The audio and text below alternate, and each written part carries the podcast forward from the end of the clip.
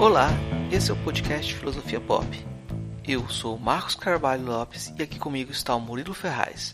Esse é o nosso episódio de número 95 e recebemos o professor Willis Santiago Guerra Filho para falar sobre direito e filosofia.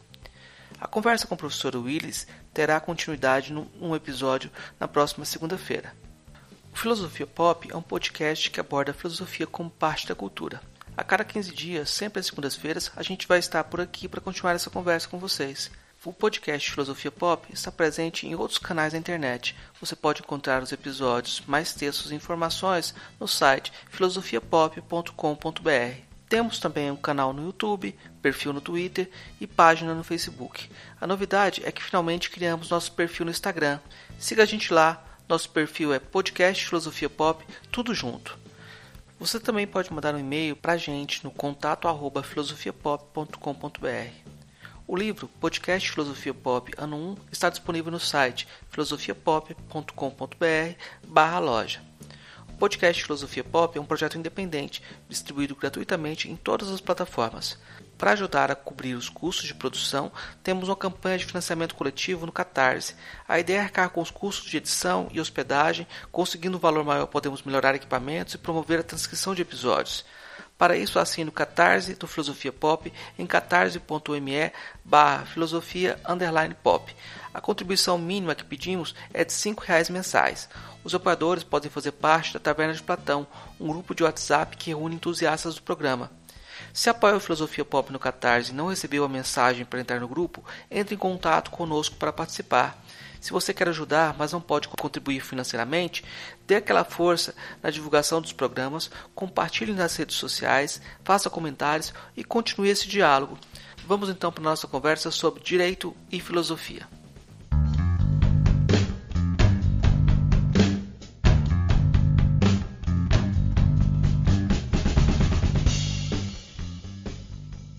Hoje a gente recebe direto de Fortaleza o professor Willis Santiago Guerra Filho. Ele é advogado, professor titular do Centro de Ciências Jurídicas e Políticas da Universidade Federal do Estado do Rio de Janeiro, professor permanente do programa de estudos pós-graduados em Direito da Pontífica Universidade Católica de São Paulo, doutor em Ciência do Direito pela Universidade de Bielefeld, na Alemanha, livre docente em, em, Filosofia do Direito pela Universidade Federal do Ceará, doutor e pós-doutor em Filosofia pela Universidade Federal do Rio de Janeiro, doutor em Comunicação e Semiótica pela PUC de São Paulo, doutor em Psicologia Social e Política pela PUC de São Paulo, tem centenas de artigos, diversos livros e está aqui para conversar com a gente um pouco sobre direito e filosofia. Né? Para começar a conversa, o senhor costuma dizer que dentro do direito, a filosofia está para o direito, assim como a matemática está para a engenharia. É, como senhor vê essa, essa relação sendo desenvolvida? Explica um melhor por que essa relação da filosofia com o direito. Ah, muito bem, muito obrigado pela é, entrevista, Marco. Também pela pergunta. Você já começou, eu diria, muito bem, porque capta imediatamente um ponto central desta relação mesmo entre filosofia e direito, não é? Que eu costumo dizer nesta linha, e aí penso que esclarece eh, de imediato a, a sua questão, que uh, o direito é filosofia aplicada, né? E aí, nesse sentido, que eu faço essa analogia, fiz de fato essa analogia, não sei nem onde foi que você encontrou, deve estar por aí, né, em algum texto que circula ou fala que circula. Eu não lembro de ter onde escrevi isso, mas é, é precisamente o que eu penso. É, que assim como a matemática, embora não seja um conhecimento instrumental, né, a matemática né, é uma, é uma criação né, do, da, da, invenção, da criatividade, da invenção humana é, é bom, é, é, muito discutido também isso, né? Exatamente até que ponto a, gente inventa ou descobre a matemática. Talvez um pouco de, das duas, a mistura das duas, né? Enfim. É, e, no entanto, ela é, claro, instrumentalizada, é, não só pela engenharia, né, pelas ciências em geral, porém, na engenharia, ela é instrumentalizada para uh, obter realizações sociais, né? Construções, construções físicas. E o direito tem também esse, essa, esse papel de, de engenharia social, né? De, de, de, propor e realizar construções para solucionar problemas da vida humana, dos conflitos, né? sobretudo conflito da, da, da vida em sociedade, da, da, das relações humanas. E, e nesse sentido, é, se houvesse essa percepção, né, que infelizmente eu, eu lamento dizer que não há muito clara essa percepção no direito, que sem dúvida há na engenharia. Né? É, nenhum engenheiro duvida da importância da matemática para o seu ofício. E eu não posso dizer o mesmo, infelizmente, para os meus colegas profissionais do direito. Eu diria que é, aqueles que atingiram a melhor compreensão deste ofício, é, cada vez mais também compreendem a importância da filosofia para ele. E da filosofia do direito, claro, nós temos, afinal de contas, né? É, inclusive um, um, uma, um, um setor um tanto quanto especializado da filosofia e do direito, que é a filosofia do direito. E é claro que é normal que primeiro o profissional do direito passe pela filosofia do direito, mas ele precisa ir além e chegar na própria filosofia, não é? É chegar na matriz, que é a filosofia. A filosofia do direito é uma derivação e que, inclusive, aí eu é, também sempre destaco para meus alunos, né, que a expressão, a filosofia do direito tem, como gostar de dizer o Heidegger, né, é, o sentido, o genitivo objetivo e subjetivo, ou seja, tanto tem uma filosofia do direito que é do direito, como tem a filosofia do direito que é da filosofia, né? E ou seja, filosofia do direito, em termos mais simples, feita por filósofos, filosofia do direito feita por juristas. É, tem diferenças, né? mas de todo modo, é, o profissional do direito costuma ter contato já na sua formação, é? na faculdade de direito, com a filosofia do direito, como uma matéria né? do seu currículo. É? E, inclusive, aí tem muita discussão em que momento deverá ser dada esta, esta matéria. Eu entendo que deveria ser dada a todo momento. Eu, eu acho que algo de filosofia do direito deveria estar presente em todos os semestres da faculdade. Mais importante, ou no mínimo tão importante quanto está presente em diversos semestres da faculdade, matérias clássicas, como direito civil, direito penal. É? É, mas isso demonstra que também não há essa compreensão já na, na própria formação uh, do, do, do do profissional de direito, então se fica discutindo em que momento seria mais adequado. Se no começo, claro, tem vantagens no começo e desvantagens.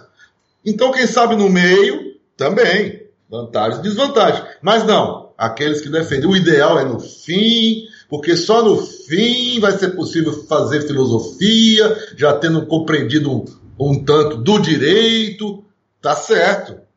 Só que é, o aprendizado da filosofia, quando já se sabe um tanto de direito, tem uma qualidade, mas que não dispensa a importância não é, desse aprendizado do direito junto com a filosofia desde o princípio. Afinal de contas, a própria matéria Introdução ao Estudo do Direito, como dizia e escrevia um, um professor baiano que, para nós, para mim, pelo menos, e para muitos, sobretudo na Bahia, mas penso que não só, é uma grande referência, chamado Machado Neto.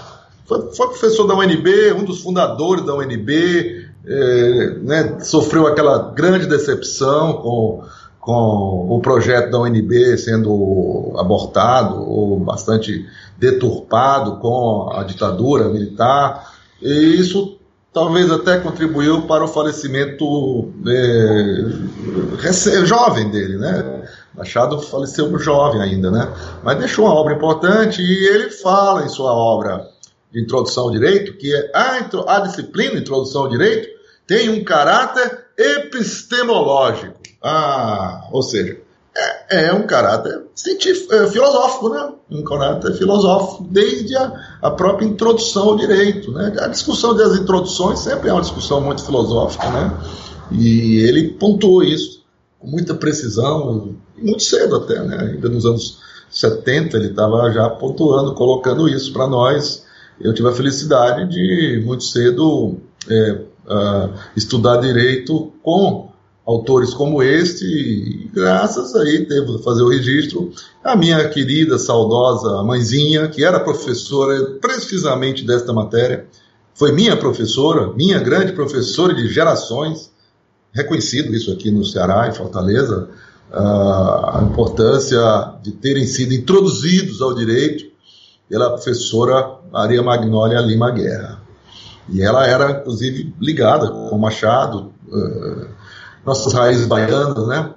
E adotava o pensamento do Machado, que remete a um autor argentino chamado Cócio. O Machado era um cossiano, minha mãe também era uma cossiana. e o Cócio é uma figura muito interessante, que era um filósofo do direito que tinha muita influência da fenomenologia, né? Então ele combinava Kelsen, que é um, que é um filósofo do direito do direito, digamos assim, como dizíamos, né? Um, um, muito importante, assim, né? uma referência, embora ele próprio não se considerasse, né? O Kelsen mesmo não se considerava assim. É, tem, um, tem um episódio curioso do Kelsen com o nosso Miguel Reale, né? Esse sim, né? É, professor de filosofia do direito, filósofo do direito, do direito, mas que, mas que também procurou dar contribuições para a filosofia em geral, né? Professor Reale. E disse que o professor Reale enviou o livro dele para o Kelsen, né? O livro dele de Teoria Tridimensional do Direito, ou algum outro livro dele enviou para o Kelsen e com uma carta dizendo que eh, estava enviando para o, o, o, maior jurista e filósofo do direito eh, vivo de todos os tempos, enfim, aquela, aquela retórica toda e tal. Aí disse que o Kelsen devolveu para ele como agradecimento, dizendo que o jurista agradece, mas o filósofo do direito ele desconhece. como sendo ele, né? Enfim, então o Cócio era um Kelsen misturado com fenomenologia, que gerou um produto muito interessante, né? E que talvez que foi a chamada teoria egológica do direito, que talvez só não fez mais sucesso devido ao próprio ego do autor, né? O nosso Cócio, assim, né, tinha um problema egológico, digamos assim, um ego muito expandido e isso às vezes atrapalha na recepção né, das ideias. Por exemplo, quando o Kelsen foi debater com ele, olha, o Kelsen foi debater com ele em Buenos Aires e tal, o Kelsen reconhecia a importância.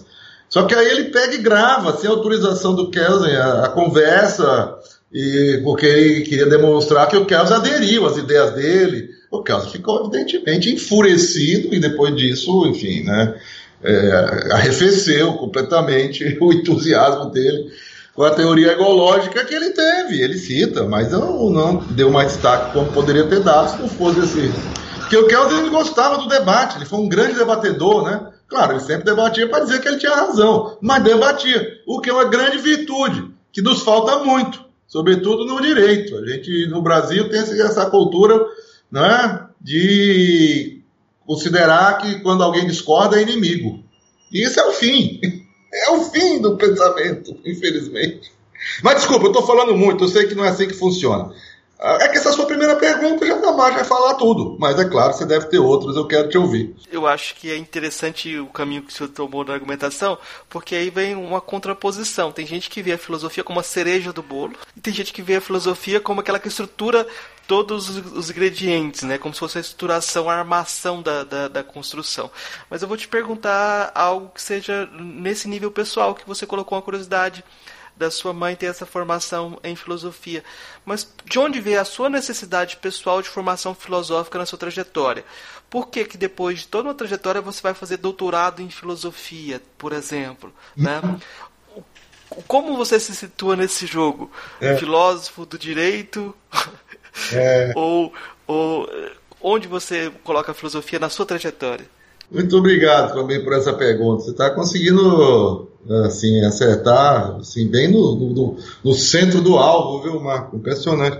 Só eu, eu, eu, antes de entrar nessa pergunta, me faltou só uma observação em relação à última, que talvez seja interessante, né? Porque naquela analogia também eu costumo com ela pressionar um tanto assim meus ouvintes, né? Quando eu faço no sentido de dizer, ó, é, quando um engenheiro não aprende bem matemática, a gente pode constatar muito claramente os resultados até catastróficos de, disso, né? porque pontes caem, edifícios uh, racham, e infelizmente esse, essa deficiência, quando ocorre com o profissional do direito, que não tem uma sólida formação filosófica, ela não é assim tão é, evidente. Ela pode ser disfarçada e, e levada adiante por muito tempo. E a pessoa, inclusive, apesar dessa deficiência, pode até ter sucesso. Às vezes até quando estou mais pessimista, eu, eu termino dizendo que até, pode ser, até ser uma condição para ter sucesso.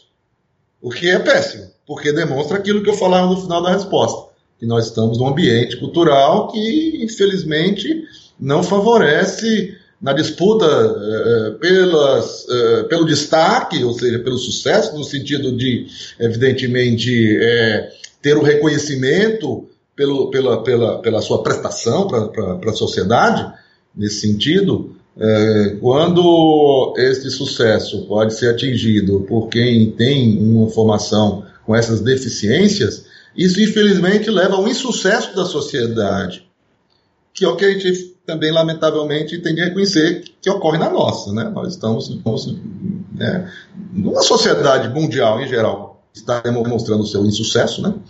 é, o seu fracasso, tem as peculiaridades em todos os lugares. E o nosso fracasso, no momento, é, é, é, é um destaque internacional, né? é retumbante do ponto de vista do que está acontecendo, claro, na esfera política, que é decisiva e que está atrelada com a do direito, são as duas faces da mesma moeda. Né? Então, o fracasso que estamos presenciando no país, da política do Brasil, tem tudo a ver, tem muito a ver com um fracasso no direito e vice-versa.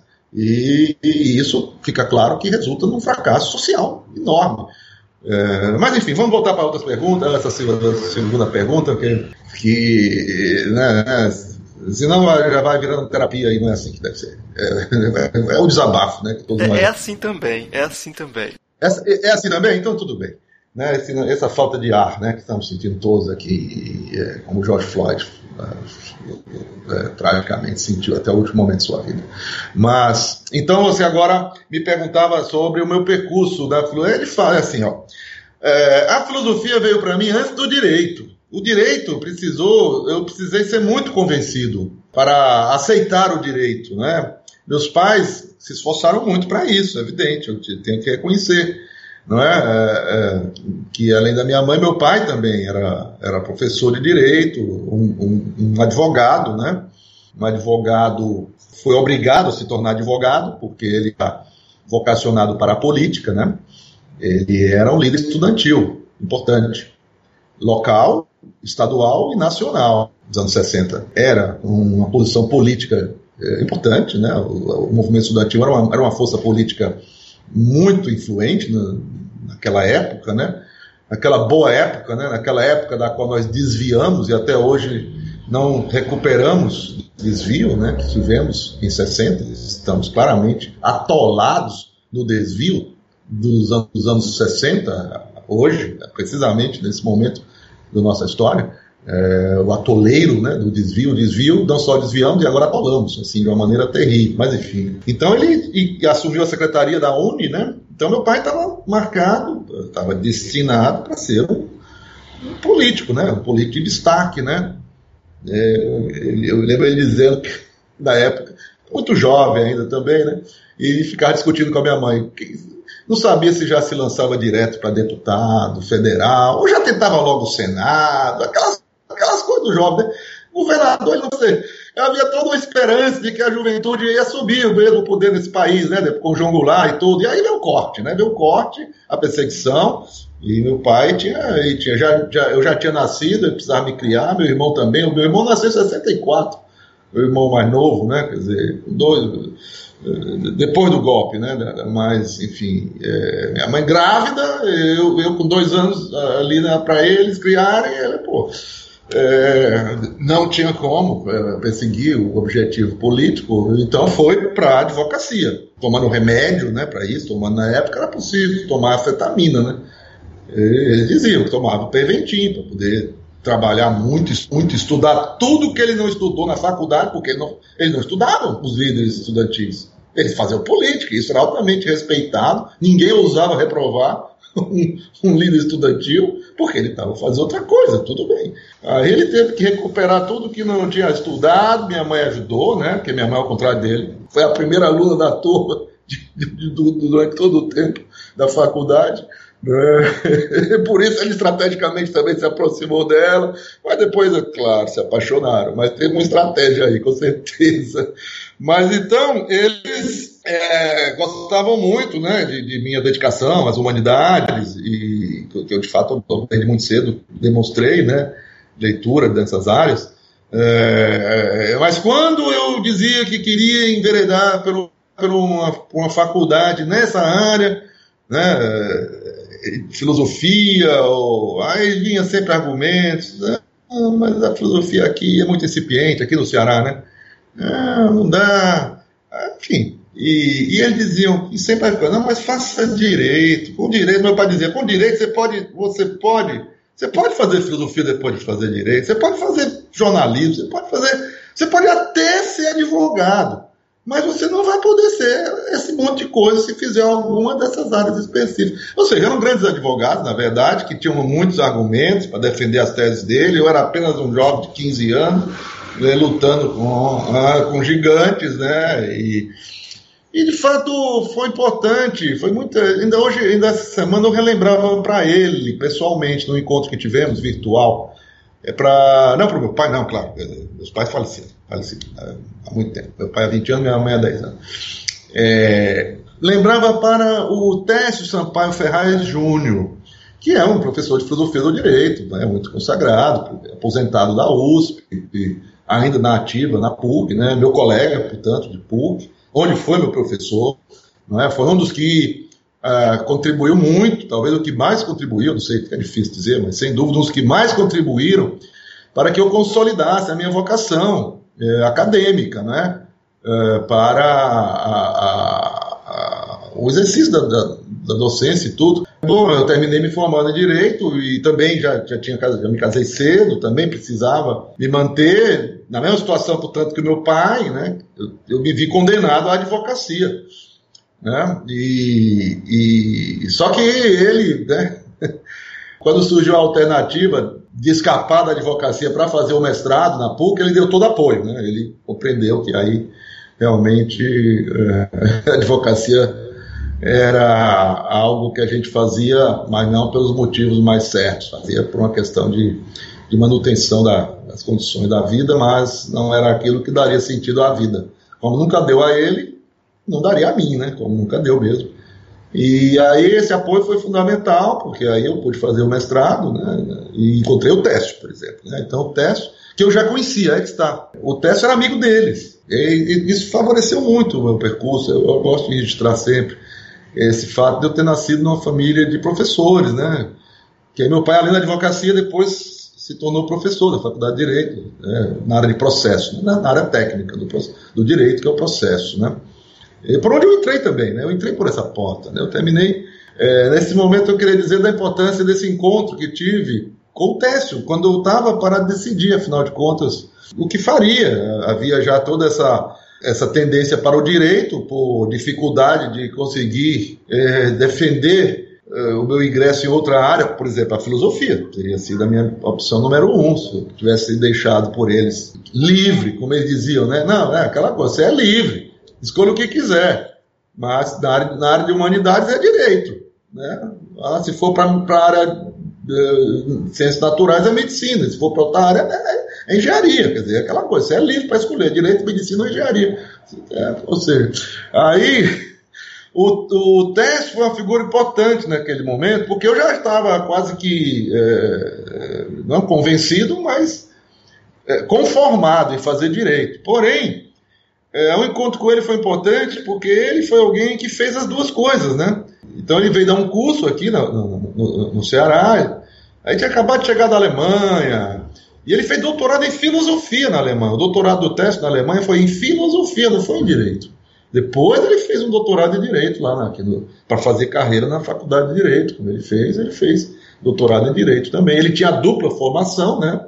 Direito e filosofia na graduação. E ele fez o doutorado na Alemanha com o Fiveck, que é um filósofo do direito de grande importância naquele momento. depois do pós-guerra, naquele momento, depois foi esquecido, mas merece sempre ser lembrado, o Theodor Fivek. E, e o Técio, é, então, me mostrou esse, isso, essa possibilidade. Estava ali alguém que, de fato, é, gostava, como eu, de filosofia, mas encontrou um caminho no direito e, e mostrou a, que o direito também levantava questões filosóficas importantes que para lidar com ela precisava de uma formação é, especializada em direito, algum modo, é? e essa própria formação também trazia é, informações e conteúdos é, e essa ligação com a, com a, vida prática que não se encontrava nas, na, nas formações mais, mais teóricas mesmo, como a filosofia. Né?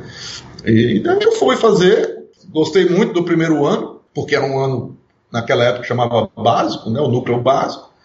A única disciplina que eu tive durante o primeiro ano foi da minha mãe, que era muito, introdução ao direito, que era muito boa também, minha mãe é filósofo do direito, a introdução à filosofia do direito.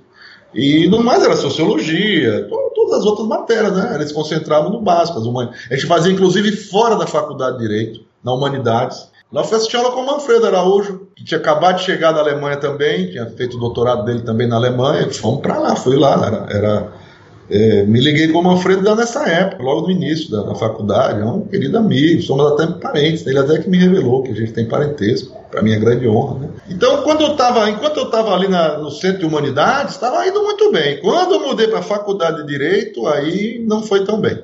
Aí eu, eu parei, né? Eu cheguei a parar o primeiro ano. O segundo ano, na verdade. Né? O primeiro ano eu fiz o básico, na Humanidades. Na Faculdade de Direito, no primeiro ano, na Faculdade de Direito, é, ao final do primeiro semestre, que ainda assim eram as cadeiras mais teóricas, ainda deu para aguentar, mas eu já vi que não ia conseguir continuar, não, tava, não tinha a menor disposição de continuar, meus pais tiveram compreensão, é claro, não iam me forçar. E aí eu fui para Brasília, aí também aquela linha dele, tá bom. Mas se você vai então fazer outra outra outra outra faculdade e humanidades, então vai fazer num centro melhor. Vai fazer num centro melhor que aqui.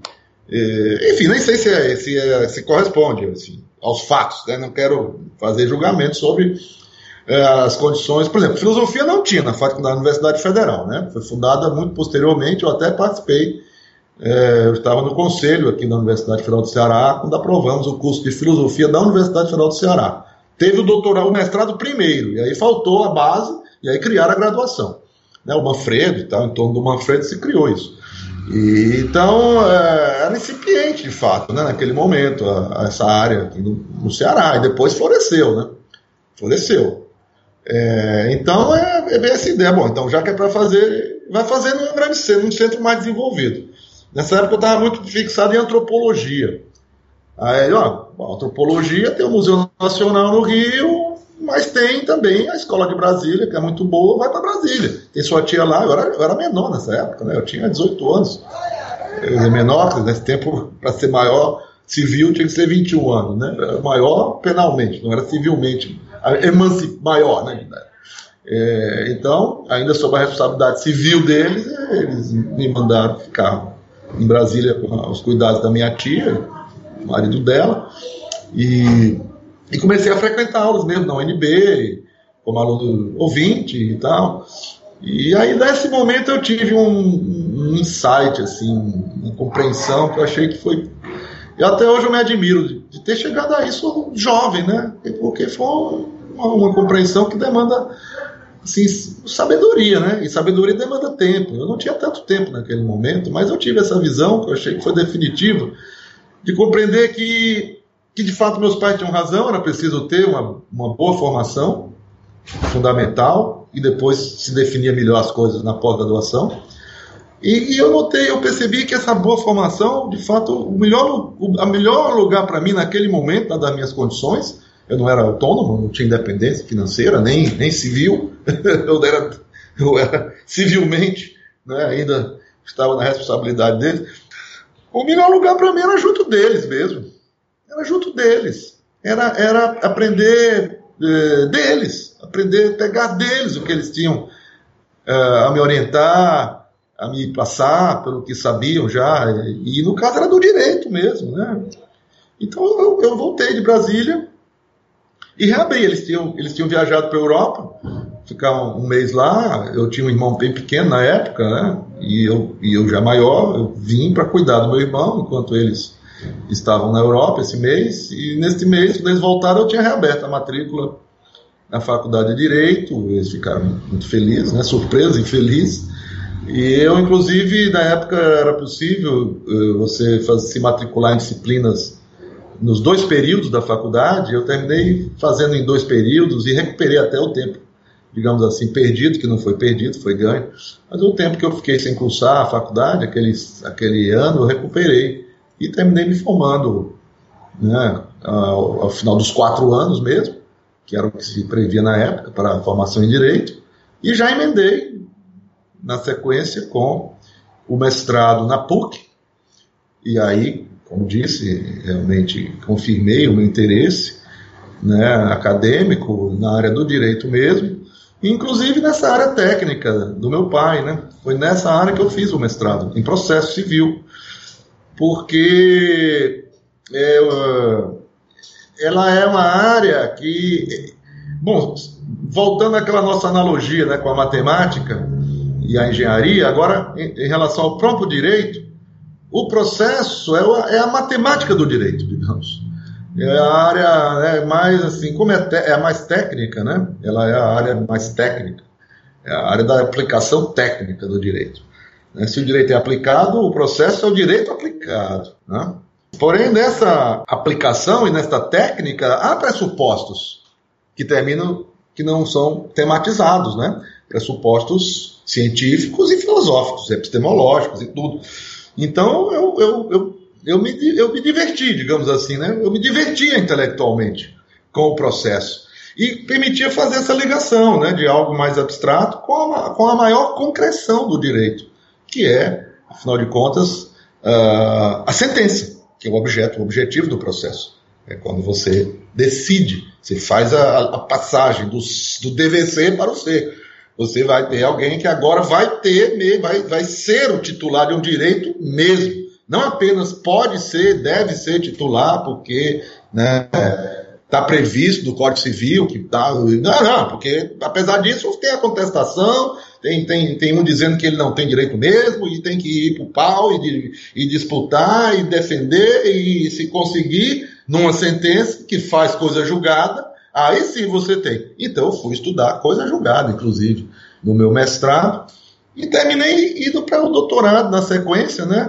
No meio tempo eu fiz o concurso aqui para a Faculdade de Direito. É, na verdade eu comecei na Unifor. Eu comecei ainda quando fazia o mestrado. É, depois que fiz os créditos, eu voltei para Fortaleza. Fiz os créditos lá em São Paulo, voltei para Fortaleza e abri o concurso pela primeira vez, inclusive, para essa universidade que era recente na época, a Universidade de Fortaleza no curso de Direito, se tivesse 10 anos na época, era muito, talvez nem isso. Um curso ainda jovem, e eles fizeram o primeiro concurso. E eu, opa, cheguei lá quem, com, com os conhecimentos bem free, frescos, né? Do, do, do, o estudo da PUC é muito forte, né? Nessa época, então, era muito forte, né? O estudo é, que eu fiz lá com os juristas de maior destaque, e com razão, né? Não por nada, por merecerem mesmo, né? A Rodalvin, por exemplo, destacaria, né? Foi meu professor. Meus principais professores foram o Teste Sampaio Ferraz e a Rodalvin. Ou seja, para mim, que tinha de melhor naquele momento, em cada em suas respectivas áreas. O teste na filosofia, na teoria, fiz duas matérias com ele, e o Alvin no processo do direito civil, fiz o restante das matérias com ele e com a mulher dele, que é da mesma escola, né? É, e daí cheguei aqui e, e passei no concurso para a Unifor, a Universidade de Fortaleza. Fiquei dando aula na Universidade de Fortaleza, já adquiri esse título, que terminou sendo importante, quando eu me apresentei também na Federal, daí um ano e meio, e obtive a, o ingresso em processo civil na Faculdade de Direito da Universidade Federal do Ceará. E, só que eu já estava é, engatilhado o meu doutorado e, de fato, eu só, vou, só fui, só dei o meu primeiro semestre completo na Faculdade de Direito da Universidade Federal do Ceará, quando eu voltei do doutorado na Alemanha, né, que já foi fim de 89. 89 eu voltei no final, ainda completei o semestre, eu dei um, eu dei um, um, um pouco do semestre de 86 E, e depois um, o restante do semestre de 89, porque de 86 a 89 eu fiquei na Alemanha para o doutoramento, um doutoramento que era para ter sido em Frankfurt, porque eu estava é, discutindo o que se pode chamar uma filosofia do processo, quer dizer, eu estava justamente, no, na, a minha intenção era discutir no doutorado os aspectos filosóficos do processo, aquilo era algo que naquele momento Frankfurt estava acontecendo, essa discussão, o epicentro era o Habermas, né? era Jürgen Habermas, né, o epicentro dessa discussão, da ligação entre direito, entre direito, uh, política, pela filosofia, pela sociologia, tendo a figura do processo como a categoria de ligação. Né, a gente tinha, eu tinha, conhecia professores de lá, da Faculdade de Direito, é, da Escola Crítica, né, da Escola, da escola de Crítica de Frankfurt, mas no Direito, e eu, a minha orientação, o meu projeto era para ter sido é, desenvolvido lá. Porém, o DAD, que era o órgão financiador da pesquisa, né, eu obtive, uma, eu venci um concurso também, tudo por concurso, né? Eu venci um concurso nacional é, de ter merecer o apoio da, do DAD para fazer o doutorado, né, com bolsa deles. E, e aí aconteceu uma coisa muito estranha, né? Foi considerado muito estranho, inédito, assim, pelo menos do conhecimento do pessoal de Frankfurt, que foi um parecer do DAD dizendo que o meu projeto eu, eu faria melhor em Bielefeld do que em Frankfurt. E aí eu fui desviado para o Luhmann. Né? Não, é para o Luhmann eh, como orientador, porque o Luhmann não, não era orientador de, de, de, de, de tese da Faculdade de Direito. É, havia esse óbice, inclusive, contra o qual depois eu tive a oportunidade de de ouvir dele próprio a crítica a que o projeto da universidade tenha se desviado dessa maneira, que ele é, ele é fundador da Universidade de Bielefeld, né? ele é um dos fundadores. Mas ele então estava lá na sociologia, restrito na sociologia, e porém foi para a universidade dele, ser orientado por um teórico do processo que eu tive que reconhecer que era o principal teórico do processo como teórico do processo, o principal era aquele que eles estavam me indicando, o Grunsky. E, então, quer dizer, aquela coisa, alemão é difícil ser contestável, infelizmente até, né? Porque né, eles têm os argumentos fechados, tem muita fundamentação, mas pode faltar algo mais, né? E não a fundamentação racional. Né? O Habermas agora sabe disso, na época até ele não sabia ainda não, mas enfim. É, então, é, eu fui desviado para Bielefeld, fui fazer doutorado em Bielefeld e terminei sendo orientado por um cara que era um grande teórico do processo e da, do direito civil e várias áreas do direito, um cara assim fantástico, assim, um jurista excepcional, porém com alergia à filosofia. Ele tinha alergia a leite e eu dizia assim, não dizia para ele, né, para não ofender, mas dizia para os amigos, para minha mulher na época. Ele tem alergia à filosofia também. Ele não pode ouvir falar a palavra. O professor, uma vez eu estava me reunido com ele numa, numa reunião de, de, orientação, entra o professor de filosofia, bate a porta, pede licença, só um minuto, não quero interromper, é só para lhe entregar um trabalho que eu acabei de publicar. Ele, ah, muito obrigado, colega, pegou o trabalho. Assim que o cara bateu a porta, ele jogou o trabalho no lixo. Acho que foi uma performance dele também para me assustar, né? Porque já estava entre nós instaurado o debate de que ele, eu não podia botar filosofia na minha tese. Se eu tivesse, se eu fosse por filosofia, eu ia, voltar, eu ia para Frankfurt. Ele dizia desse jeito. Não, então você vai para Frankfurt, melhor ir para Frankfurt mesmo, vai para Frankfurt. Porra, eu também já estava, meus brios nordestinos também já estavam meio, né, assim, desafiados, né? Eu digo, pô, também não é assim, né? Tá bom. Eu, aí eu, eu resolvi, eu adotei com ele a mesma coisa que eu tinha adotado com meus pais, né? Eu digo, pô, vamos aprender com ele o que ele tem para me ensinar, que de fato ele tem. Vamos aprender com ele. Depois eu vou, vou para Franco. Eu, ia, eu até ia bastante.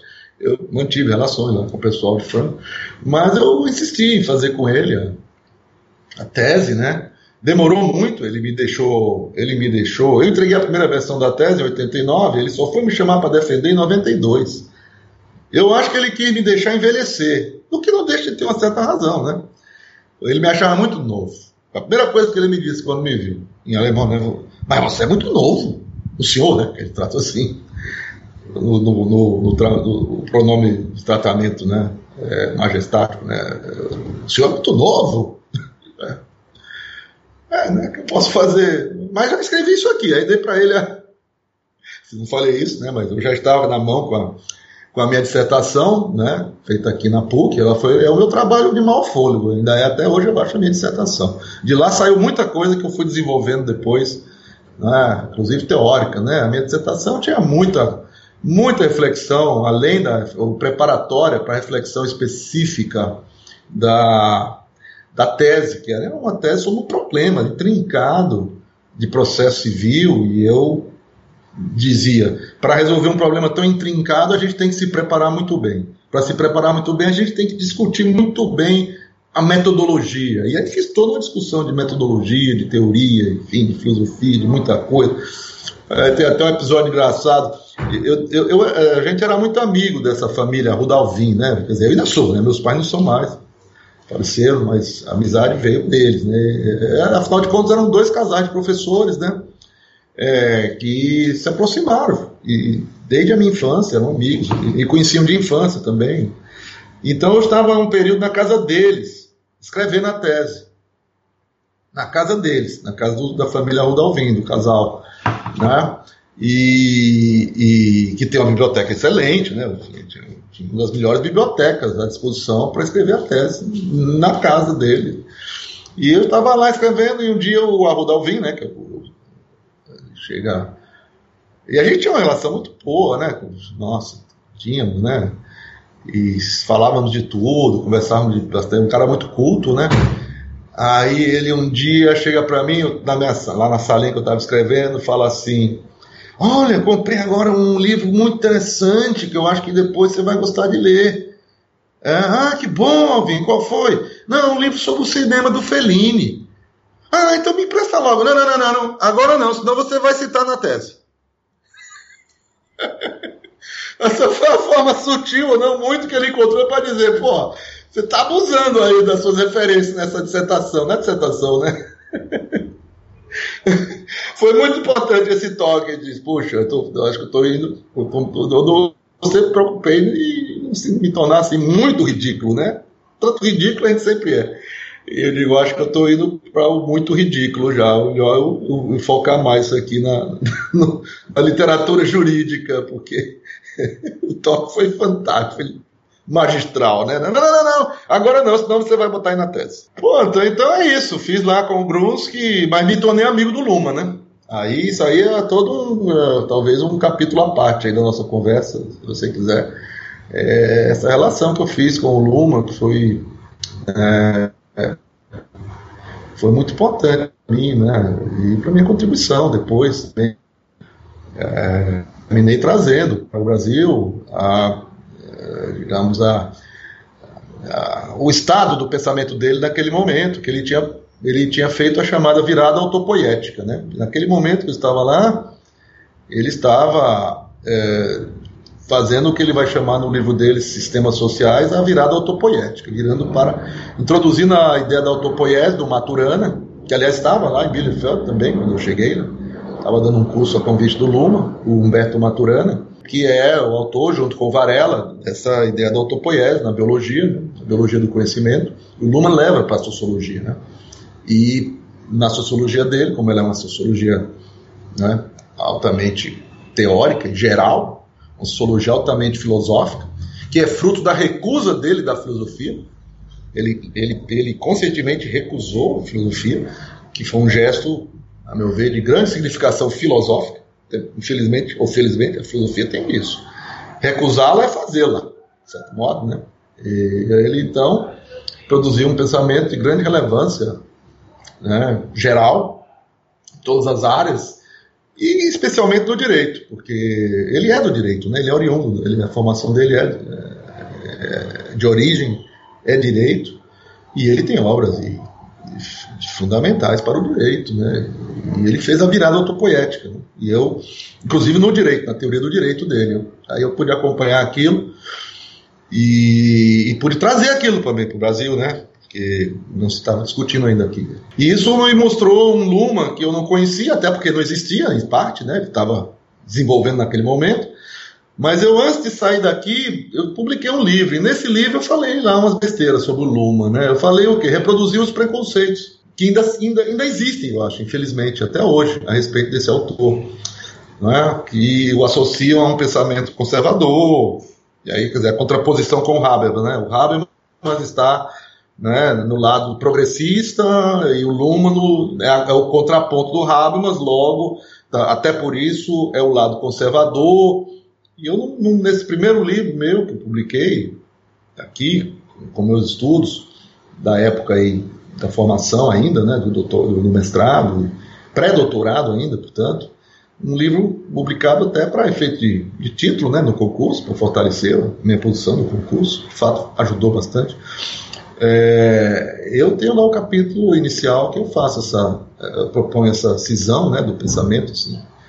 Adoto um pensamento do Ralph Dahrendorf, falando disso, de que em ciência, em pensamento, em ciência social, no pensamento social, você você tem essa cisão, né? Você pode ter aqueles que são favoráveis ao conflito, esse é o lado progressista, né? E os que são anti-conflito social, e esse é o lado conservador. E eu coloquei o Luma, né? Desse lado aqui, e que isso, sobretudo nessa segunda fase do pensamento dele, se mostra perfeitamente disparatado, né? Absurdo, né? E hoje em dia, para mim, assim, essa classificação não faz o menor sentido. É, o Habermas tem aspectos conservadores no pensamento dele, e nem sempre o que é conservador também é ruim.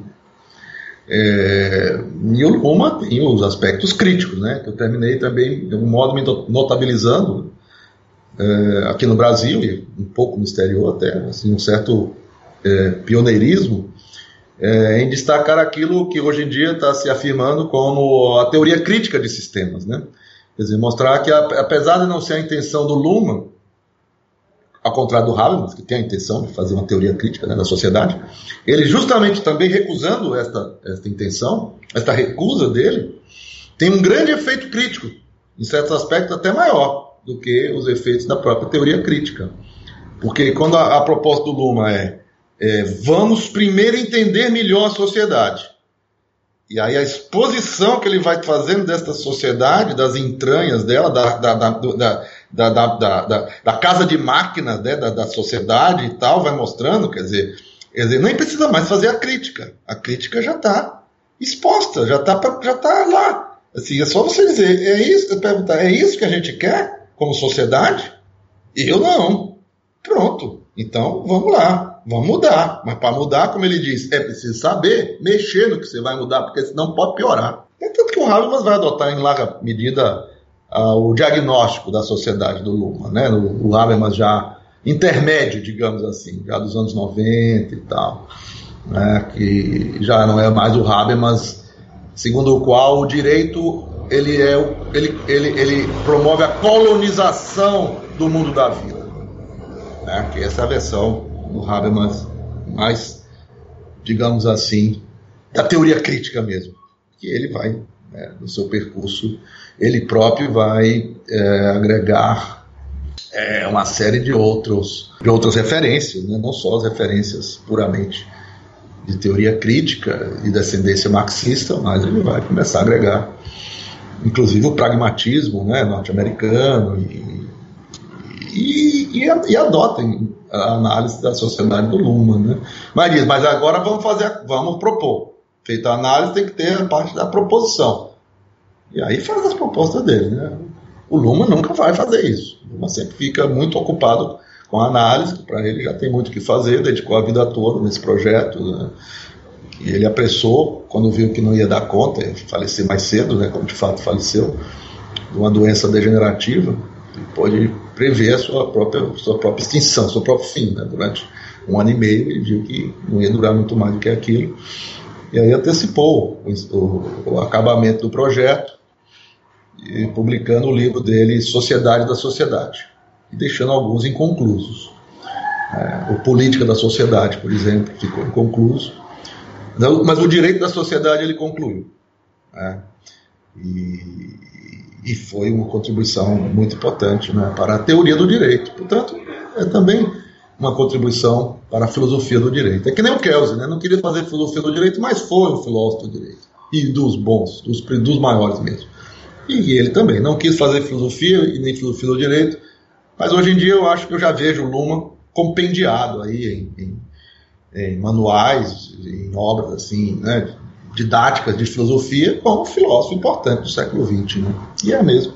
E eu tive esse privilégio de, conviver com ele, de, ter, de privar né, da, da, amizade dele mesmo. Eu falei assim. Eu não fui aluno regular dele. A gente se conheceu e, e teve vários encontros, né, casuais ou marcados, né, para conversar e discutir. E isso para mim foi muito importante. Né. É isso, falou pra caramba, né? Eu acho que já esgotei a pauta. Não? eu poderia fazer várias perguntas a partir daquilo que o senhor expôs agora, mas eu acho interessante que na sua resposta já ficou de certa forma, indicado que a filosofia para você é um modo de vida, um modo de vida que tem uma herança tanto da sua mãe quanto do seu pai. Tem uma herança filosófica e uma herança militante, uma herança política. Né? Talvez a gente pode dizer com, na construção de um modo de vida democrático, em algum sentido, mas uh, no Brasil a gente tem uma tradição da filosofia como cereja do bolo que é um modo de vida de simulacro ou de dissimulação, algo assim, né? Vamos colocar esses dois modos de vida democrático modo de vida de simulacro ou de simulação. E essa tradição é muito forte. É, por é. exemplo, quando a gente fala de leis para inglês ver, né? É, quando, por exemplo, na primeira Constituição do Brasil, as questões da escravidão foram colocadas fora da Constituição do texto principal, porque falou, isso aqui não vai, vai ser perene, então vamos esconder isso daqui. Ou vamos colocar uh, o primeiro artigo da Constituição de 1988, né, que já fala da dignidade humana e uh, sem pensar nessas condições de instauração dessa dignidade humana em termos mais amplos. Como que se vê essa relação do direito com a filosofia no Brasil? Vamos fazer essa crítica agora do sistema aplicar aqui. Vamos sim. Nossa, em primeiro lugar, eu queria dizer para você que é, você captou muito bem, não é? Assim, quero até te agradecer, né? Assim, você é, me mostrou algo que é, é, sempre, a gente tem sempre, usando a teoria também do Luma, né? O ponto cego, né? Ele fala muito do ponto cego, né? É, a gente tem os o ponto cego da gente, a gente não, não se enxerga, né? Não enxerga. A gente, ninguém se enxerga, né? Você não se enxerga. Ninguém, quando, alguém, quando a gente diz assim, você não se enxerga, a gente quer dizer, você não, não se enxerga muito, né? Quer dizer, porque, de fato ninguém se enxerga. Né? E achei muito interessante como você captou essa, algo em mim que, que eu concordo, né? De fato, a minha vinculação, assim, né, com a, a filosofia é, de, é, é, é, desse modo que você colocou mesmo, viu? É de modo de vida e, e, e que tem necessariamente também a ligação com o aspecto político, né? Quer dizer, é bios, né? Bios, bios teoreticos, politicos, né? Vamos dizer assim, bios. O bios já é politicos, né? Que tá, né? Não é zoon, zo, né? Não é zoon. Usar um pouco aí a coisa do Agamben, né? A diferença entre zo é bios. É, o bios já é um modo de vida, né? E sendo um modo de vida já é político, né? Não é um modo de vida natural né, zoológico, é, é, é, político. E aí sendo teoreticos, mas sendo bios também, né? Sendo uma teoria vinculada com a vida mesmo, com, com um modo de vida, e um modo de vida é, instalado, despreocupado, preocupado com a política, né? com, é, com o sentido comum do, da, da, existência. E de fato isso aí é uma herança mesmo, né, do, assim, bem dos pais, né? Eles tinham isso, meu pai, claro, mais assim, enquanto vita ativa, né? Mas também minha mãe, também foi, exerceu, teve uma importância política no âmbito da universidade, da faculdade de direito, né? Aqui do Ceará, chegou a ser a diretora, até agora a única, justamente no ano no ano Mirabilis, né? no ano do centenário da faculdade, ela enfrentou muita oposição por causa disso, e com certeza, em grande parte, por ser mulher, né? apesar de todo o prestígio que ela já tinha como consolida consolidadora da pós-graduação em Direito aqui na, no, no, Estado, lá na universidade, né? na Faculdade de Direito, ela, ela foi reconhecidamente a, pessoa responsável pela consolidação da pós-graduação em Direito.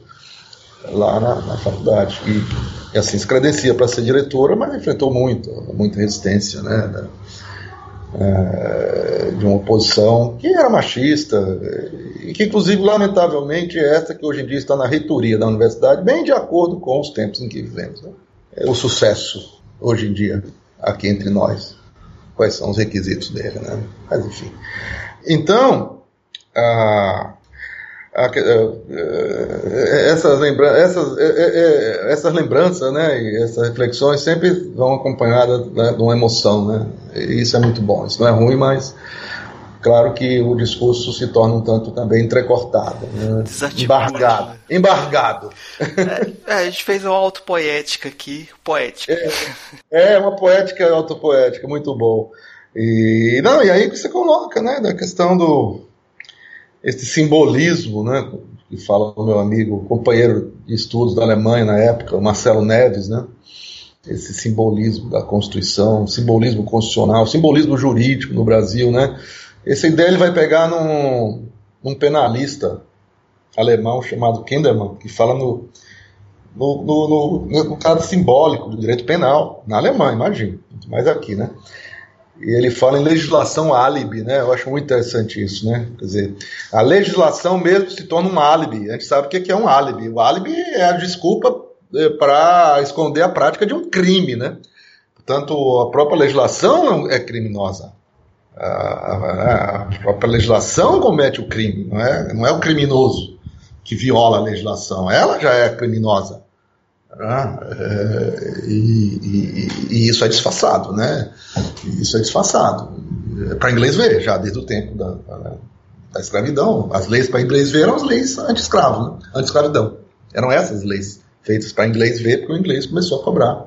Que queria que se implantasse no Brasil as máquinas dele, né? Não era por, por outro motivo, né? Porque eles próprios eram escravocratas enquanto precisaram. É, e então fazer a lei para o inglês ver e achar que como tinha a lei, aqui aquilo era que valia, e não é, né? Não era e não é até hoje, né? É, a Constituição está lá, de fato, com esse compromisso com a dignidade humana. Eu me lembro que eu fiquei tão feliz quando eu vi aquilo.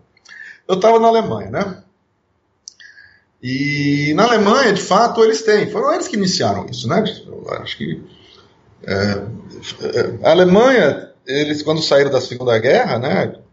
É, saíram com um grande débito moral, né? É, político com a humanidade. Né? E estavam lá na ocupa, ocupados né, pelas forças é, do, aliadas ocidentais e pela, pela União Soviética, também do outro lado, lado oriental. E é que era assim, lado oriental, lado ocidental, né? lado oriental União Soviética, lado oriental basicamente Estados Unidos, Inglaterra e a França só simbólico também, né, para dizer que tinha alguma coisa. É, e aí esse lado ocidental, patrocinado pelos Estados Unidos, impôs que instalassem uma democracia liberal, né, e fizessem uma constituição e se reconstitucionalizassem e tudo bem. E eles colocaram o, o primeiro artigo, né, célebre da Constituição, que nem chamaram de Constituição, tiveram ainda essa, essa malandragem, né, que até o alemão tem também às vezes, de não chamar de Constituição, né? chamar de, de Lei Fundamental, Grundgesetz. E, e, diziam lá no último artigo, né? essa lei fundamental vai vigorar até o dia em que o povo alemão, novamente reunido, puder, em Assembleia Nacional Constituinte, fazer a sua Constituição. Uma coisa assim, do ponto de vista da teoria, perfeita, mas um gesto, um modo de resistência também, sutil, né? bem feito, e dizer, ó, vocês querem, vocês estão nos impondo uma Constituição? Não é assim que se faz Constituição. Constituição, pelo que a doutrina constitucionalista ocidental diz, é feita por uma constituinte, num processo revolucionário, inclusive, de preferência. Tudo bem. Então vamos fazer a lei fundamental. Vamos fazer uma lei fundamental para instituir a democracia, redemocratizar e recapitalizar, ou melhor, e manter o capitalismo né, do lado de cá. Legal. E aí colocaram como primeiro artigo a dignidade humana é intocável, untástbar, é, é, é, intangível. E aí vem o resto. E aí, de fato, instaura, instaura um modo, um paradigma constitucional, vamos dizer assim, né? Que é esse, em que é novo. Na época era novo. Aqui no Brasil ainda é, infelizmente. Que é a sua pergunta, né? Apesar da gente ter, né? Aparentemente, para inglês ver, ou para alemão, alemão ver, para a comunidade internacional ver, introduzido a mesma coisa, mais ou menos. Né? A dignidade humana ela é afirmada logo no primeiro artigo da Constituição. Só que a gente não fez o que eles fizeram, né? Até hoje está aí, né? O que, que eles fizeram? De fato, eles. E isso eu estava presenciando lá na época, né? O auge disso, porque é, eu estava lá, quer dizer, a Constituição deles é de 49, a lei fundamental, que agora virou Constituição, aí que tá. Isso aqui é bacana, é bonito, né? O processo deles, nesse sentido, assim, que o que não era, o que não era Constituição, virou. E, e, e nem mudou o texto. Que a questão não é o texto. A questão é o que a gente faz com o texto. Né? Você pode deixar o mesmo texto, dizer, o texto, o texto deles super enxuto, é, o nosso muito mais exuberante, né? um barroco né? Constitucional, podemos dizer, e, e, o deles ali, aquela coisa né, calvinista, seca, exuberante, é, esquálida, direta, mas eles fizeram. Eles fizeram. Eles, a partir daquilo, eles fizeram essa revolução, digamos assim, né? De você, como eles dizem lá, um, um autor deles diz, é você não é, é o dire, é, não é direitos fundamentais, né? Porque a dignidade humana dela se projetam direitos fundamentais, né? Na verdade, a ideia é essa, a ideia deles, inclusive. Né? Os, os direitos fundamentais são o invólucro desse núcleo essencial que é a dignidade humana. Então, a dignidade humana é, um, é intocável, ela é intangível, portanto ela se forma, ela se constitui em um núcleo duro que não pode ser é, rompido, não pode ser né, afetado, mas ela tem um invólucro. E o invólucro são os direitos fundamentais. E aí esses direitos fundamentais, inclusive, eles se chocam. E nesse choque eles fazem, eles, fa eles fazem com que um ceda para o outro e só para o outro e não para mais nada, mas nunca ao ponto de violar o núcleo essencial de ceder ao ponto de haver a invasão da, da dignidade humana. Então é todo esse jogo que precisa ser feito, e aí eles vão dizer: o direito vale na medida em que os direitos fundamentais são respeitados. E não o contrário, os direitos fundamentais são respeitados na medida em que haja um direito que permita isso. E a gente claramente na, na, aqui no Brasil estava nessa de né, de, de respeitar direitos fundamentais na medida da razão de Estado. Até se respeitava, mas se a razão de Estado, que na época se chamava segurança nacional, estiver afetada, ou seja, o núcleo duro, o núcleo essencial, intangível, era a segurança nacional. E em nome dela você podia fazer todas as violações, como de fato fizeram, de direitos humanos, direitos fundamentais, enquanto direitos humanos, mesmo se não estivesse consagrados na Constituição, que de fato não estavam muito não, mas alguma coisa já tinha. E, mas ante a, a, a segurança nacional, se fosse um subversivo, acabou. A um subversivo não era dado o tratamento do direito que era para quem era cidadão de bem. Ou cidadão, é, cidadão de bem, né? Quer dizer, não tem a ideia do cidadão, né? Não é todo mundo cidadão. Cidadão tem os de bem e os de mal. E os de mal são subversivos, não são nem cidadãos, isso aí a gente pode massacrar e fazer o que quiser. Então essa é a situação da Alemanha nazista, né? Sim, guardada as devidas proporções. E foi isso que na Alemanha quiseram superar. E foi isso que, passados 30, eu estava lá em 86, 89, 80, em 89 iria fazer 40 anos né, da, da Constituição e desse trajeto deles.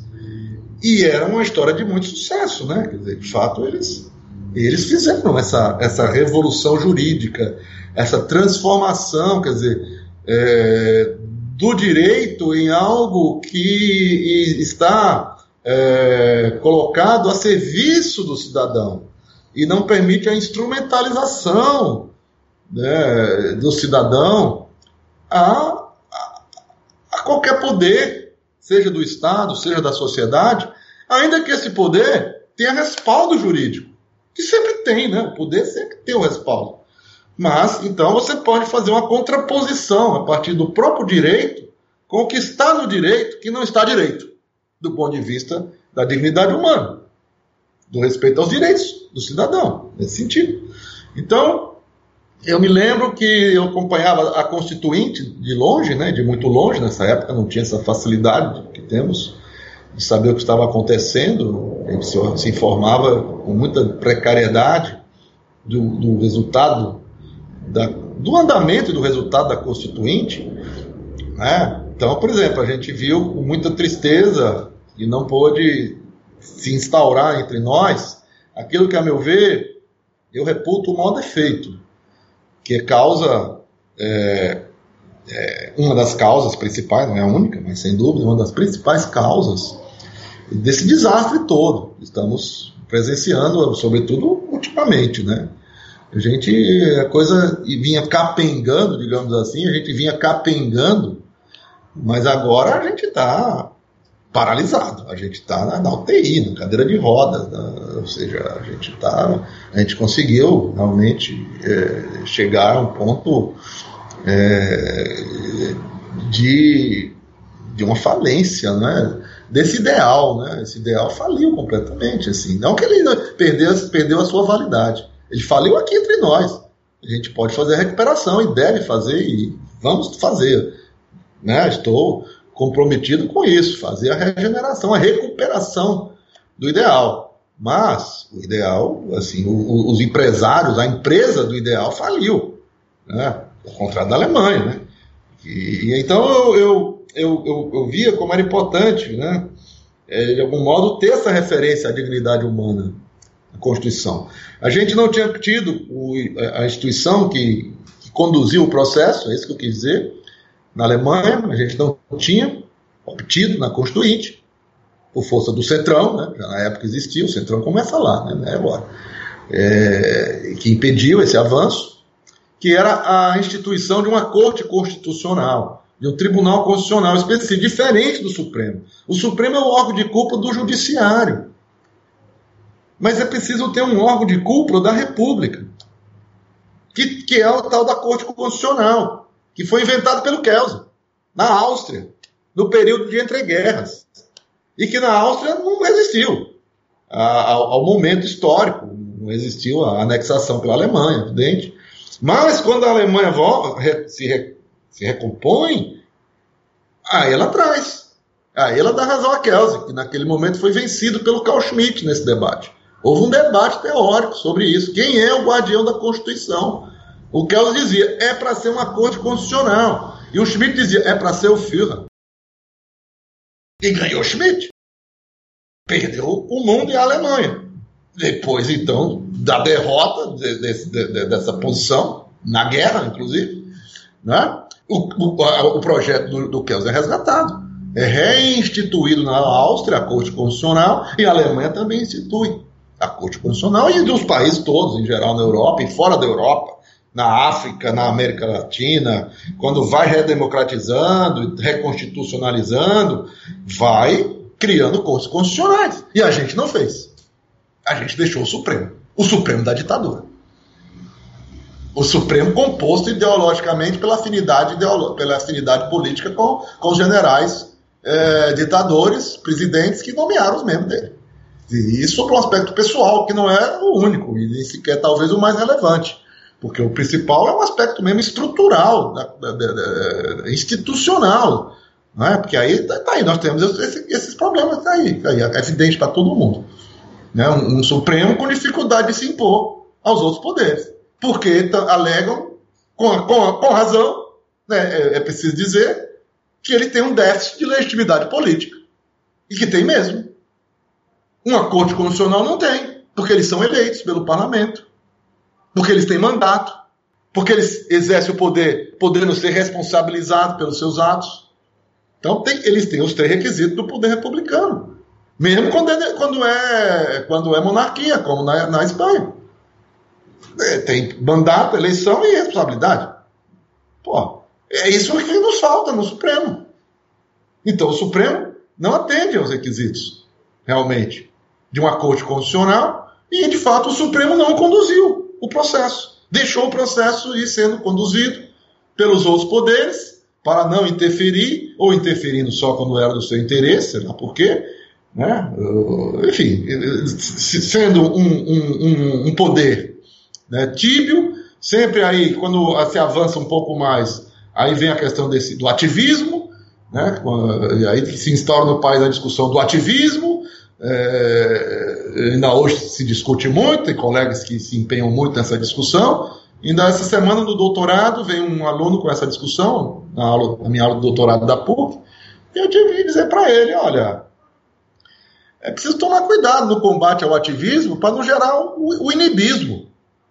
Porque se de fato é, preciso, é possível reconhecer é, uma ultrapassagem do, do, do Poder Judiciário, em geral, e mesmo do Supremo, de limites que teoricamente deveriam ser observados por um Poder Judiciário em face dos outros poderes, mas e os outros poderes, quando, quando ultrapassam esses limites? E muitas vezes ultrapassam sem ser por ação, e sim por omissão. Se omitem em fazer o que, a, o que a própria Constituição diz, por exemplo, proteger a dignidade humana. Então quem é que vai co cobrar desse poder que se omite em honrar com a sua é, é, tarefa constitucional? Se não for o órgão de jurisdição constitucional, de controle constitucional, o Tribunal Constitucional. Então é isso que eu digo que é o nosso maior problema institucional. A falta de um verdadeiro Tribunal Constitucional. Porque se foi isso que conduziu o processo na Alemanha, e se foi e, e, se, e, e, se falta isso no Brasil, e se no Brasil o nosso processo perdeu o rumo, como não, não fazer uma relação entre as coisas minimamente? E isso, se você sentar para analisar, aí você vai vendo com maior clareza ainda, a cada momento. Né? Então começa a fazer uso retórico da dignidade humana para eh, vir em favor daquilo que eles entendem que seja, sem justificar, sem fundamentar por que, que as decisões de fato são em defesa da dignidade humana. E por que, que essa defesa não se dá em uma série de outras situações de violação grave da dignidade humana em nosso país, pelo Estado, pelo próprio Estado, denunciado na, na, nas cortes internacionais. Né? É, então, a gente, de fato, aqui, com a Constituição de 88, a gente estabelece premissas né, que poderiam gerar uma transformação econômica, jurídica e política no país, mas deixou lá uma série de, de, de, de problemas e, sobretudo, deixou lá esse problema que é o Supremo Tribunal Federal. Que nesse momento, é evidente que em face dos ataques que ele está sofrendo, ele precisa ser defendido. Ele, a defesa dele nesse momento, é, evidentemente, é, é um compromisso de todo democrata no Brasil, mas essa defesa não pode deixar ou fazer com que se esqueça, que a gente não perceba, não é? É, que esta solução é também parte significativa do problema. Um sujeito como esse presidente da República jamais teria sido sequer candidato a deputado, quanto mais a presidente na Alemanha. Porque partidos de extrema direita foi uma das primeiras decisões da Corte Constitucional Alemã proibir a, a, a, a disputa de um partido de extrema direita nas primeiras eleições livres que se fizer, que se fez na Alemanha, em 49. E, e, e foi uma, uma, uma, invenção fundamental essa deles, que a gente deveria ter aprendido com ela. A gente não. Sabe, é, é, em política e direito também se inventa algo que deve ser é, apropriado. Eu estava muito esperançoso. Eu descobri tanta coisa que se faz lá na Alemanha, na Europa, e nesse, nesse período, que faltava fazer aqui, e eu tinha essa grande esperança de que conseguiríamos. E escrevi pra caramba nesse período, desde que voltei, desde que eu estava lá. Eu já comecei escrevendo, além da minha tese, escrevendo em artigos, ensaios, publiquei um livro, foi publicado. Meu pai me deu esse presente, né? Eu mandei para ele, é uma coisa que eu fui escrevendo para ele. Meu pai perguntando: olha, como é que a gente vai fazer? Tá vindo a Constituição e aí? É, como é que a gente interpreta? Porque se for usar os mesmos métodos de interpretação, o resultado não vai ser muito diferente. Eu digo, claro, exatamente. Olha, aqui na Alemanha a gente está vendo isso. Houve uma revolução né, na hermenêutica, na interpretação constitucional. É fundamental mesmo para que a, se realize a Constituição no, no, no, no sentido é, de nos favorecer, não nós, evidentemente, indivíduos, mas nós, sociedade, nós, coletividade, nós, né? corpo político. É, e aí comecei a escrever para ele, que ele não lia alemão, né? E a, a discussão era alemão. Não se dava em outros países, nem na, na, na Itália, nem na, nem na, França. A, Alemanha desenvolveu muito. A Alemanha é, ela, ela teve um, assim, um avanço muito grande, muito rápido, e na época não era que nem hoje, tão fácil circular as coisas, uh, Google Translate, não tinha nada disso. Então, uh, mesmo nos países europeus, a discussão teórica ainda estava devagar, né, ainda, uh, recebendo devagar, e com restrição, sempre as restrições né, da Alemanha. Né? Imagina, a Alemanha com tradição constitucional não tinha. A tradição constitucional era da França, era da, era da Itália, até a Espanha tinha mais do que a Alemanha, mas naquele momento a revolução constitucional era na Alemanha. Então, não tinha chegado ainda em língua latina, em língua inglesa, e muito menos em nossa língua, aqui no Brasil, no, no país. Então, eu comecei a escrever para ele. Né? aquilo se tornou uma série de ensaios. Um foi puxando o outro, gerou três, e ele juntou com o que eu tinha escrito durante a Constituinte, que eu tinha me posicionado na Constituinte, inclusive defendendo eu defendia um modelo de Constituição que era assim: exíguo, princípios e corte constitucional. Pronto, basta isso. É isso que. Pronto. A gente não, o que aconteceu foi o contrário. Constituição é, é, analítica, é, barroca, tudo bem, nada contra o barroco, nem nada contra, né, tudo bem, colocar esse monte de coisa na Constituição, porém você põe um monte de coisa e não põe o essencial, que é a Corte Constitucional. Não dá certo, não deu. Não deu. Enquanto a gente não tiver essa transformação aqui entre nós, também não vai dar. Eu, infelizmente, eu tenho que fazer esse vaticínio. Por isso que eu sou favorável, sempre fui favorável à Constituinte, à nova Constituinte do país. E nunca tempo. Sempre os colegas dizem, mas agora não, se fizer agora a gente vai. Porque ninguém acredita no povo, né? Primeiro eles pensam quando a gente fala em Constituinte que é para fazer como foi feito, por exemplo, da última vez. Imagina esse Congresso, mas não é esse Congresso.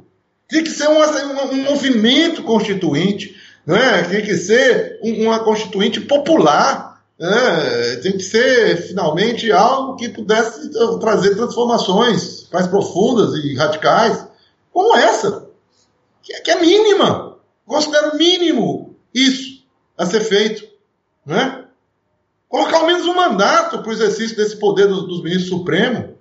Porque poder político exercido por um, por um tempo tão, tão, tão porque primeiro eles têm que reconhecer que o poder deles é político. Eles, eles precisam, preferem ficar se disfarçando nesse escudo do jurídico, como se o jurídico pudesse ser distinguido da política.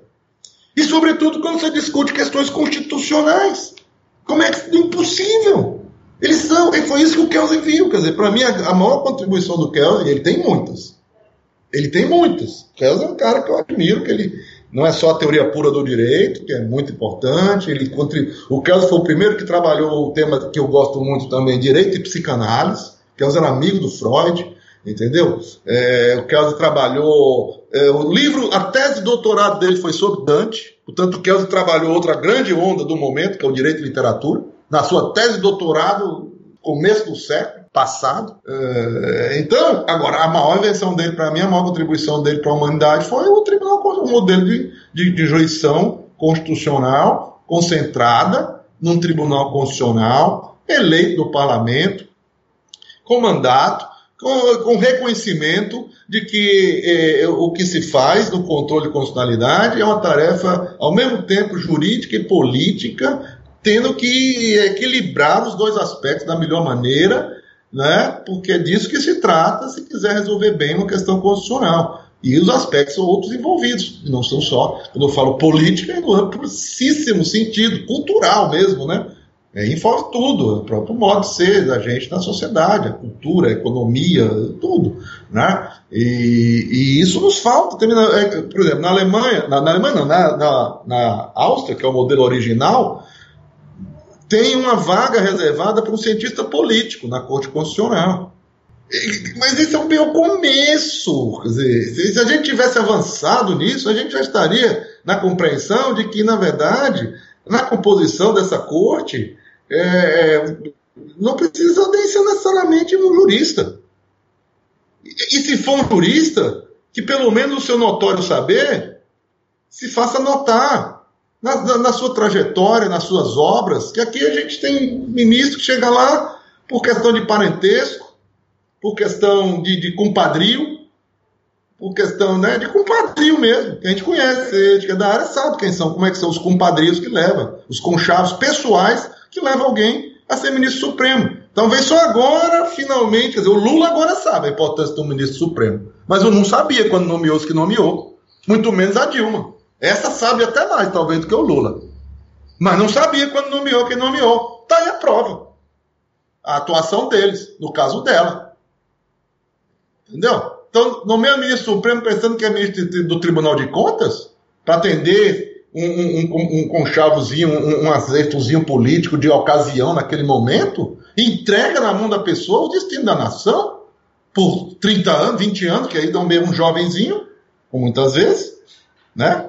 Que aí esse fica 25 anos, 30 anos, achando que aí vai ter compromisso.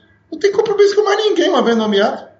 Compromisso com ele mesmo e com quem ele quiser ter. Tem menor compromisso. O cara não tem um histórico, você não sabe do cara, o que é que ele faz, ele puxou o saco um certo tempo com certas pessoas e com isso ele chega lá e depois dá um pé nesse mesmo saco. Eu queria combinar algo com você que vai para a gente decidir o caminho da conversa, que é o seguinte: eu cheguei à conclusão é, psicanalítica que a gente precisa de uma segunda parte da entrevista. O que, que o senhor acha? É um prazer você coloca questões que me estimulam muito. E eu lamento que eu termino me estendendo, né? Nilton da Costa. Então, Amigo. a gente fez entrevista com o Nilton da Costa, a gente fez duas partes. Ah, a gente sim. colocou a primeira parte, a ah. trajetória dele, e a segunda parte, a lógica paraconsciente. E até agora, eu não falei de. É. Eu, eu não consegui chegar no paradigma imunológico. eu quero chegar. E eu quero mas chegar perto, nele. Estávamos, estamos. Então, eu sei, mas é, é, eu, essa segunda parte é necessária para a gente desenvolver isso bem e ligar com a Covid-19. É, eu acho que a gente precisa de uma, uma segunda. Mas para fechar essa primeira parte da conversa, a minha pergunta é a seguinte: é como se a gente tivesse hoje a democracia ameaçada, mas eu diria que mais ameaçado ainda está a república e as instituições republicanas, em certo sentido, porque há uma corrosão interna. Uh, no, no, na própria possibilidade dessas instituições servirem a seus fins de combate à desigualdade, na luta por um bem comum. Né? Uh, a gente tem outros, outros é, termos que são muito comuns hoje no debate filosófico. Muita gente fala de injustiça epistêmica, epistemicídio, porque tem muitas vozes que não estão sendo levadas em conta ou estão sendo é, menosprezadas, ocultadas, silenciadas nesse contexto político atual. Como é que se vê essa, essa situação atual em relação à, à República e a esses conceitos de injustiça epistêmica, epistemicídio? Muito bem. Em primeiro lugar, quer dizer que fico muitíssimo honrado de ser colocado, como você acabou de fazer, na companhia do Newton, né? Porque o Newton é, é uma das nossas glórias, né? Assim, do, do pensamento né? no Brasil, né? Um jeito de um reconhecimento internacional que poucos dos que vivem no Brasil, tem gente brasileira fora daqui que tem parecido, mas ter esse reconhecimento e se manter aqui, inclusive voltou a, a morar na, na, na, sua região, né? Que ele é de Curitiba, mas é, optou por morar em Florianópolis, né? Bem mais agradável, todo respeito a Curitiba. É, e que eu tive a felicidade de conhecer através do professor Miguel Reale, né? O Milton tinha uma ligação com o professor Reale. O professor Reale uma pessoa que, enfim, teve uma participação, é, que tem uma trajetória política ligada ao pensamento mesmo conservador e até integralista e não sei o quê, como sabemos, e depois compromisso lá com a ditadura, tem essa estrutura ideológica né, mais autoritária mesmo, tal, mas é, apesar disso, né, nem por isso deixou de ser uma figura humana de muito significado né, cultural para nós. Né? É, e, e, o Newton tinha um débito pessoal com ele, não sei se chegou a comentar no, no chat com você, né, mas enfim, não é o caso também. E tinha um vínculo, portanto, pessoal com ele, que terminou propiciando que a gente também se encontrasse nos, nos eventos que o professor Real promovia e que ele tinha é, a ideia, teve muito cedo, ele ele me convidava, né? O Reale, ele dava, me deu espaço, né?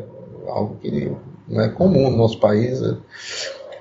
essa coisa de. E ele fazia isso, né? ele fazia, não foi só comigo. E eu muito novo, inclusive, né? Então tem todos esses preconceitos aí, né? Que se tem, né? enfim. Mas é porque de fato a gente terminou nesse primeiro encontro, né, falando mais era sobre filosofia e direito, mas a gente foi mais o direito. Eu gostaria muito mesmo de fazer uma outra, falando mais de filosofia, né? Que é, é o meu é a minha paixão primeira, né? Antes do direito, mas o direito terminou que foi se tornou a, o ofício, né? E por dever de ofício, acho que tem que, que acho que tive, né? Que fazer essas prestações de contas. É, e no que você está me colocando, novamente eu, eu, eu, termino sendo remetido ao que vínhamos discutindo, a importância de uma, de uma corte constitucional. Eu já estava prestes a, inclusive, né, é, comentar algo nessa linha, né, quando eu dizia, ó, não tem que ser num modelo já mais avançado. Né, a gente estava falando do primeiro modelo lá, do Kelsen, ah, tem um professor de ciência política e tal. Num modelo mais avançado, como eu comecei a dizer, na verdade, as representações teriam que ser bem mais amplas, né?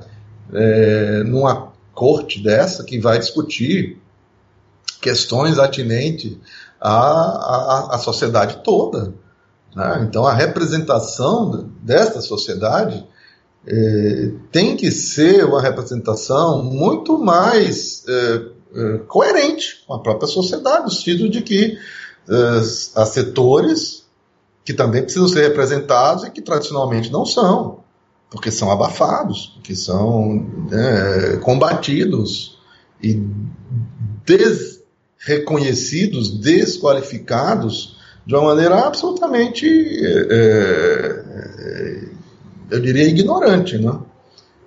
fruto de uma ignorância em relação à importância que tem saberes tradicionais, por exemplo, saberes de comunidades uh, das mais diversas etnias. Uh, e, e, isso precisaria, quer dizer, num, num, num, num, país melhor, muito melhor do que o, o que temos hoje, a partir dele mesmo, né? quer dizer, a partir do que existe nele hoje, que não está é, sendo, uh, infelizmente, é, reconhecido e valorizado, é, um, uma instituição como essa teria que expressar uma diversidade que colocaria nela, como eu vinha dizendo, inclusive é, representantes desta sociedade que pode não ter uma formação em direito, mas pode ter uma compreensão muito melhor do que aqueles que são formados em direito têm do que, do que padecem aqueles que sofrem as violações de direitos. Então pode não coincidir de uma pessoa pela sua trajetória ter uma formação em direito. Eu estava até falando nisso, justamente esse mesmo tema eu falava numa, numa, numa aula que dei essa semana, num curso promovido pela Escola Paulista de, de Magistratura. E, e, lá eu dizia na minha fala sobre esse ponto, né, que não há que temer a falta de conhecimento uh, jurídico necessário para exercer, inclusive, um alto cargo desses que é de magistratura, mas é político também. Eu lembrei até o exemplo, por exemplo, do, do, do, do, dos presidiários, que no que diz respeito ao direito penal que toca a eles, eles conhecem perfeitamente, sabe os artigos, sabe tudo. Então a gente aprende direito também de um outro modo, até mais profundo e consistente, é, sofrendo o, o direito, padecendo desse direito. Né?